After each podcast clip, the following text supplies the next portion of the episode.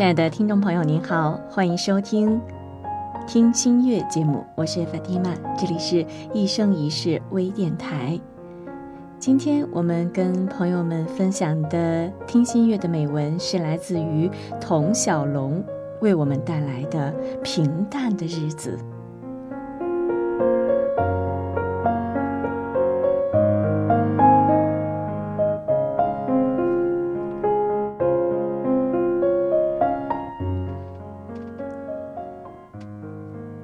昨晚和小学同学聚会，由于个人原因不能喝酒，同学们也都能够理解，所以只能以饮料或茶水代替了。算一算，这帮童年的相识都快十年没有见面了，大家敞开心扉，热烈地聊天儿，聊到尽兴之处便举杯而饮。毋庸置疑，除了我之外，其他人喝得一塌糊涂。一直到晚上十点，大家才陆续散场，走出餐厅，外面黑压压一片，风努力地吼着。抬头仰望天空，竟看不到月亮和星星的身影。这座小城可不像北京，这个点儿并没有灯红酒绿，也没有沸沸扬扬，有的仅是迎面而来的大风狠狠地拍打在脸上，脸颊顿时。凉飕飕的，我立马在双手之间哈了一口气，即刻结实地抚摸在脸上。不过这腊月的风着实有些可怕，真的是往骨头里钻。我的手指受不了，本能地缩回到口袋里，继续行走在冷风中。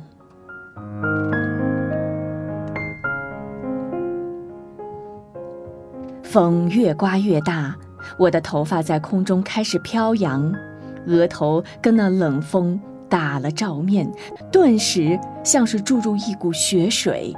那风声让人越听越冷，越听越疼。我立马用手在额头前挡了一会儿，把围巾系紧，又把脖子缩在大衣领里，吃力地前行着。不过说到底，我还真心得感谢这股冷风。刚才餐厅烟雾缭绕的，让人有些头晕，现在算是清醒了。想想刚才的聚会，并没有什么收获。这帮同学结婚的结婚，打工的打工，上大学的寥寥无几，所以大家谈论的话题也大不相同。但是却有高雅与低俗之分，然而这一切却是知识的功劳，可别小瞧这个词儿，它的分量足以改变你的生活方式，也足以为你撑起一片蓝天。我在感慨的同时，心里也在默默的感谢我的父母，他们就是吃了没文化的亏，所以不想这样的宿命延续到下一代身上。他们辛辛苦苦把我送进大学的殿堂，无论生活怎么艰苦，然而，他们从未想过放弃。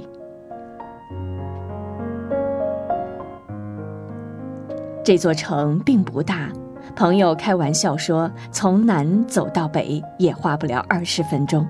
很快我便到了家，大门依然关着，只需用力一推便开了。父母都已经睡了，整个院子黑乎乎的。父母知道我回来的晚，故意留着门儿。其实想到这儿，我还是有些惭愧。以前若是晚上八点以后还不回家，父母肯定会打电话来催。不知是哪一次，因为自己的任性有些烦躁，当他们打来电话时，我朝他们大吼大叫，说了一些让他们寒心的话。也就是从那儿以后，我晚上八点后，再没有被他们的电话眷顾过。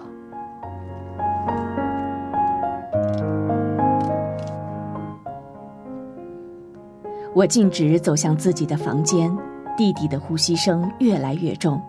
打开门，一股暖流撞击在脸上，开始慢慢在全身流淌。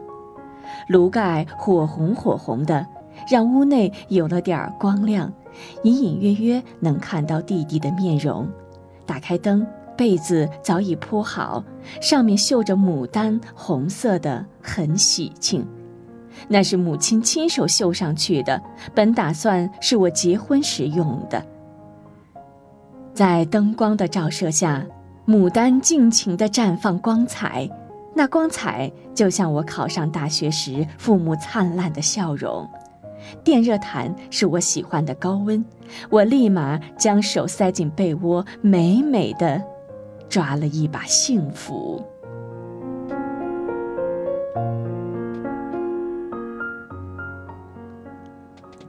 收拾好，本想尝试尝试文艺的生活，看看书，或者是写一首小诗，可是外面呼呼的风声，让我打消了这个念头。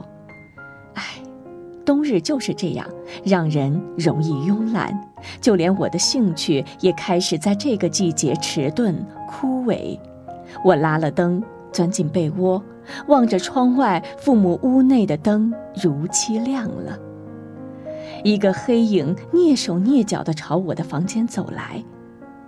是母亲，她小心翼翼地推开门，没有开灯，深吸一口气，确定没有煤烟味儿，这才轻轻地关上门。这样的动作重复在冬日里的每一个夜晚。透过窗户。看见母亲日渐消瘦的背影越来越小，我悄然流下了眼泪。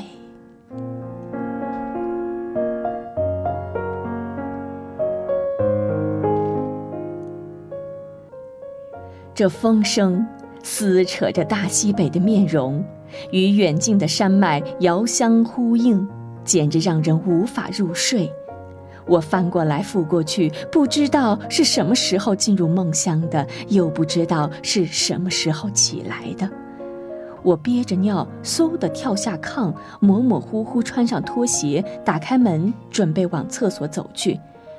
左脚刚一踏出门口，一股冰凉便覆盖在脚面，我打了个冷战，这才反应过来，原来是下雪了，并且地上的积雪还很厚。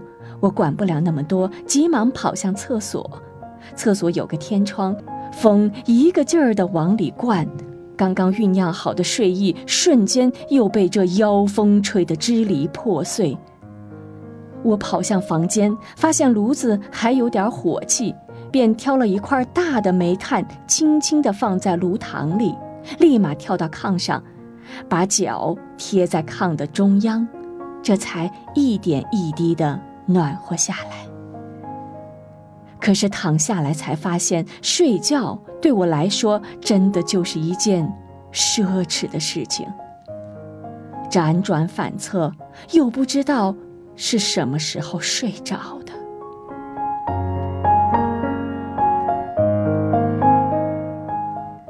今早起来，风依旧咆哮，感觉是在向这座小城示威。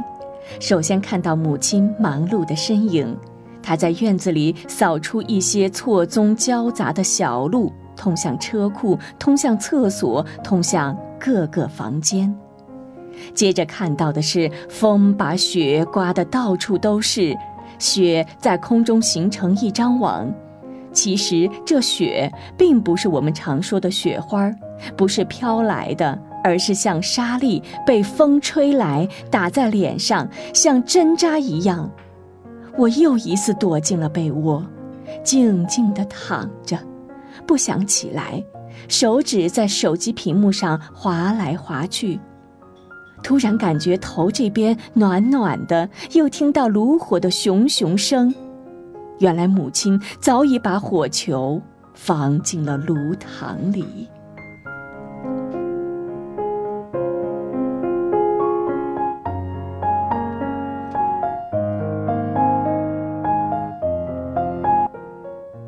风依旧刮着，雪重重地砸在地上，就仿佛砸在我的心间，每次都会是支离破碎的疼痛。这样的天气异常烦躁，大家都窝在家里睡觉的睡觉，打牌的打牌，街上的人屈指可数。没有办法，只能向着天气屈服，躲在自己的房间，听着自己的呼吸声，听着炉膛里火苗熊熊的燃烧声。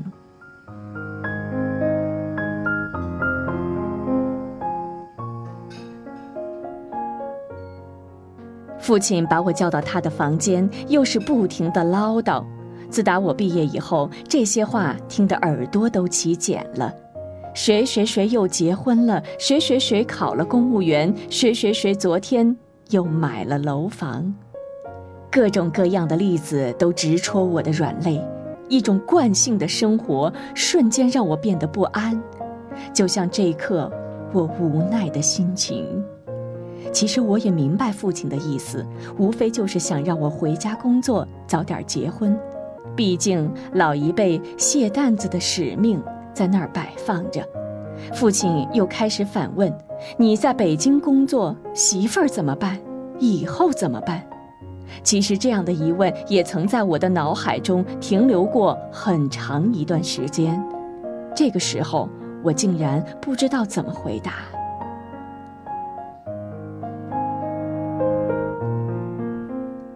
其实和一些志同道合的朋友已经聊过这个问题。留在北京有我自己的原因，这座城市从小就深深地吸引着我。这座城市充满了各种各样的机遇和挑战。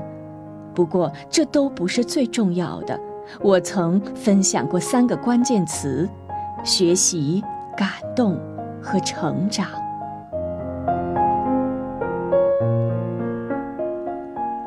山外有山，人外有人。能在北京扎根，靠的不仅仅是勇气，得有绝对的实力。在这里，每个人身上都有你没有的。加上北京这样的一线城市，接触的事物都是最新鲜的，每天都有新思想的吸收和新想法的产生。这，就是学习。至于感动，我想起两件亲身经历的事情。在公交车上，一位老奶奶七十几不到八十岁的样子，头发全白了，脸上洋溢着不可言说的喜悦，吃力地拿出老花镜戴上。正当所有年轻人正低头凝视手机时，她翻开一本早已泛黄的书，从袋子里拿出一支笔，在纸面上涂涂画画。我努力地瞟了几眼上面的文字。应该是泰戈尔的诗集。我对这位老奶奶充满了猜测：一位正在老去的作家，或是近来喜欢创作的老人，亦或是追求高雅生活。反正无论怎样，这样的年龄，这样的追求，本来就是一件让人感动的事情。还有一位中年男子，大概四十岁左右，一条腿膝盖以下全没了，必须拄着拐杖，后脑勺以及脖子有烧伤的痕迹，估计是因为一场车祸或者是一场火灾。即使这样，他依然每天西装革履，背挺得很直，大气地走着。我因为好奇，曾跑上前去看看他的面貌。男子的头发梳得很利落，打着领结，脸上充满野性，完全没有忧伤的痕迹。他估计是意识到了什么，朝我微微一笑，那微笑就像那天的阳光，充满了光芒。我急忙尴尬地在嘴角挤出一丝微笑。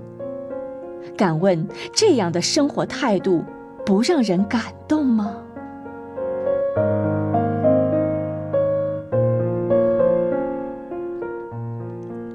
至于成长，我没有多说什么，想想便知道了。学习加上感动，难道不等于成长吗？其实成长就是一个结果，有一些凄凉，也有一些温暖，有一些悲壮，但也有一些朝气。可是这些，我是不可能给父亲说的。我深知。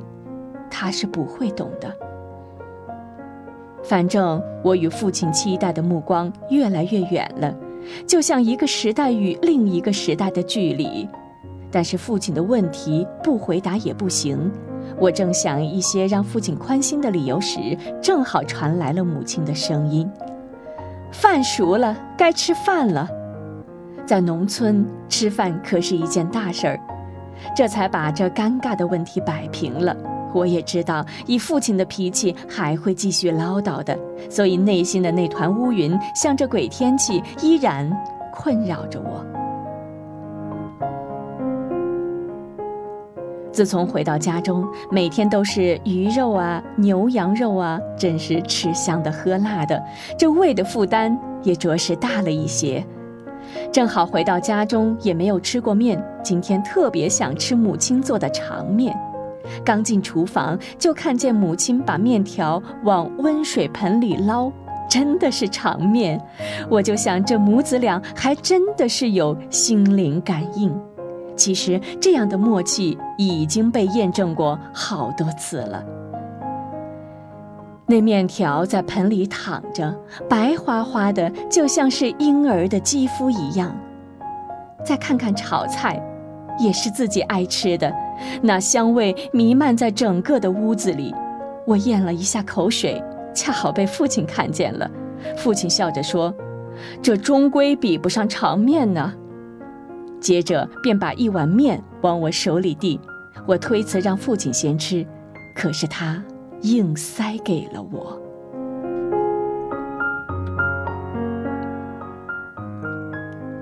我坐在窗前，背对着大家，窗户上形成一层薄薄的水雾，感觉那雾水一不小心就会掉下来。其实背对着大家是有原因的，这个原因我曾给弟弟说过。吃面条嘛，大家肯定会吸个不停，那声音就像粉笔划过黑板的声音，对我造不成什么伤害，但是会让我感觉不舒服。刚想到这儿，大家开始吸个不停，那声音盘旋在屋子里。父亲问我背对大家的原因，弟弟解释了，可父亲认为吃场面就应该吸。不吸就不热闹，不热闹自然也就不香了。等弟弟解释完，我不由自主地开始吸面条了。不知道为什么，就是感觉一股力量促使着我。大家听到了，欢笑一场，那笑声如同饭香味灌满整个屋子，在屋子里持续了好久好久。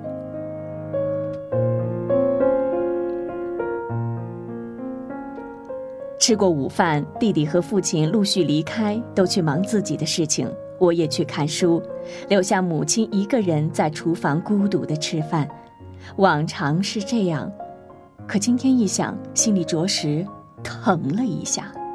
我便走向厨房，躺在炕上。母亲指着上房说：“怎么不去看电视？”我支支吾吾地说：“刚吃完饭，稍微躺着缓会儿。”虽然自己接受过高等教育的熏陶，也喜欢西方的那种文化，可是我还是不好意思当着父母的面说一些话比如“我爱你，你们辛苦了”之类的。我躺着，母亲忙碌地收拾着碗筷，我把目光留在了母亲身上。很显然，母亲已渐渐老了。干活儿也没有以前那么利索了，蹲下去再起来时气喘吁吁，再看她的手布满了沧桑岁月，现在更像是一根枯树枝，再看看自己的双手，心里有种说不出的滋味儿。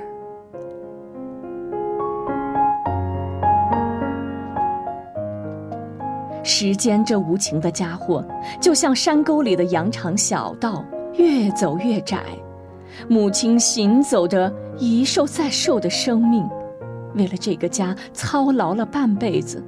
此刻，我很想冲上去说一句：“妈，您辛苦了。”可就是因为不好意思，我把这话揽在了心里。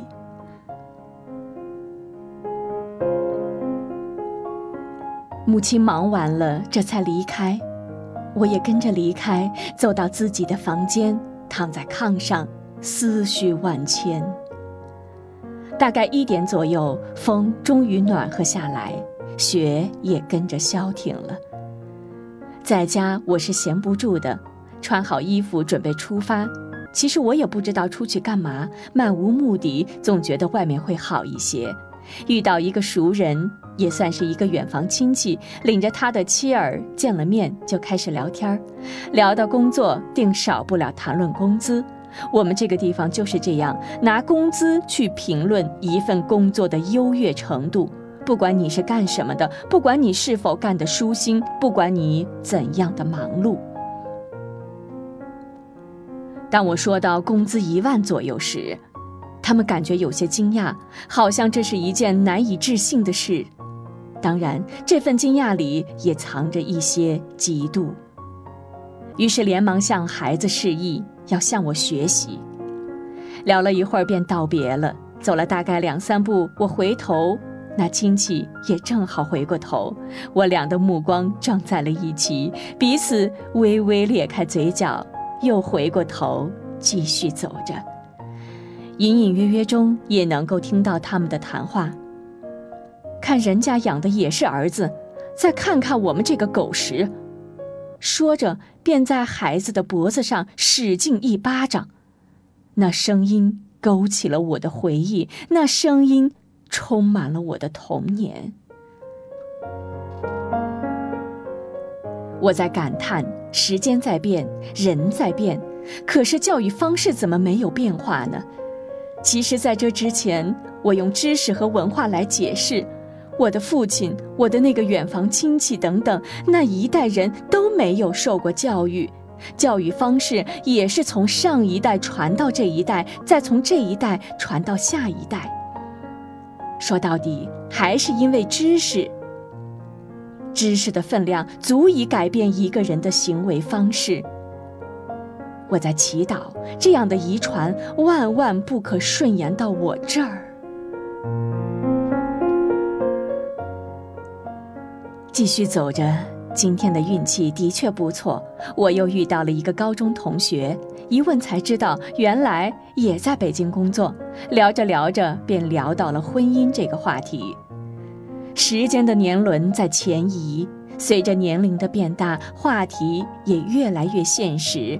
家里人催得很紧，他也很烦，所以在外溜达。看来和我是难兄难弟呀。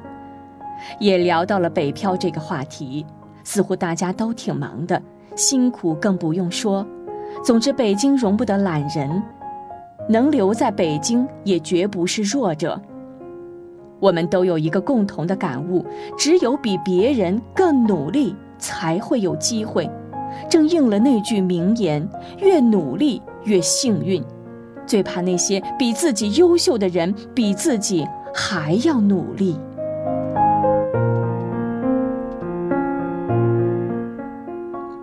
天色已经慢慢暗下来，这冬日就是短，眼睛一睁一眨，便是夜幕的降临。想想明天就要回北京了，还没有来得及好好欣赏这座小城，心里有些遗憾。为了弥补这个遗憾，我像一个孤魂野鬼行走着。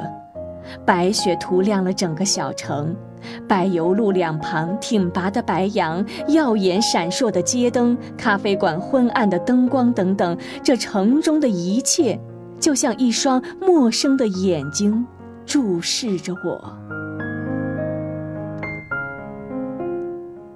在回家的途中，看见一个妇女系着一条很油的围裙。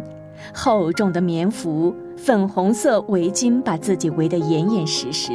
这么冷的天，竟然出摊儿，为了生活，大家都不容易呀。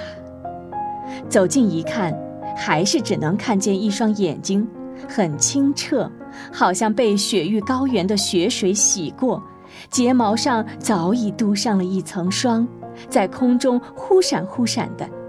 他一出声，我才辨别出来，原来是他。母亲最爱吃他家的炸豆腐。我激动地走上前，女人一眼便认出了我，叫出了我的名字，还说我是谁谁谁家的儿子。我点了东西，女人一边炸豆腐，一边跟我热情地聊天儿。美食打包好了，我给她钱，她死活不要，还说你母亲都快一年没有来了，你拿回去让她吃吧。这怎么好意思？我硬是给她钱，她拗不过我，就收下了，满脸的不情愿。想想自己上次和母亲吃炸豆腐，正好是一年前。唉，看来今天的确是碰对了。我带着炸豆腐行走在回家的小路上，远处的清真寺灯火通明，顶尖的月牙若是角度选对，能够和天上的月亮重合，这月牙也成了这座小城的符号。不知不觉中，我抬头看了看天空，此时月亮竟娇羞地躲在云层后，看来明天的天气不错。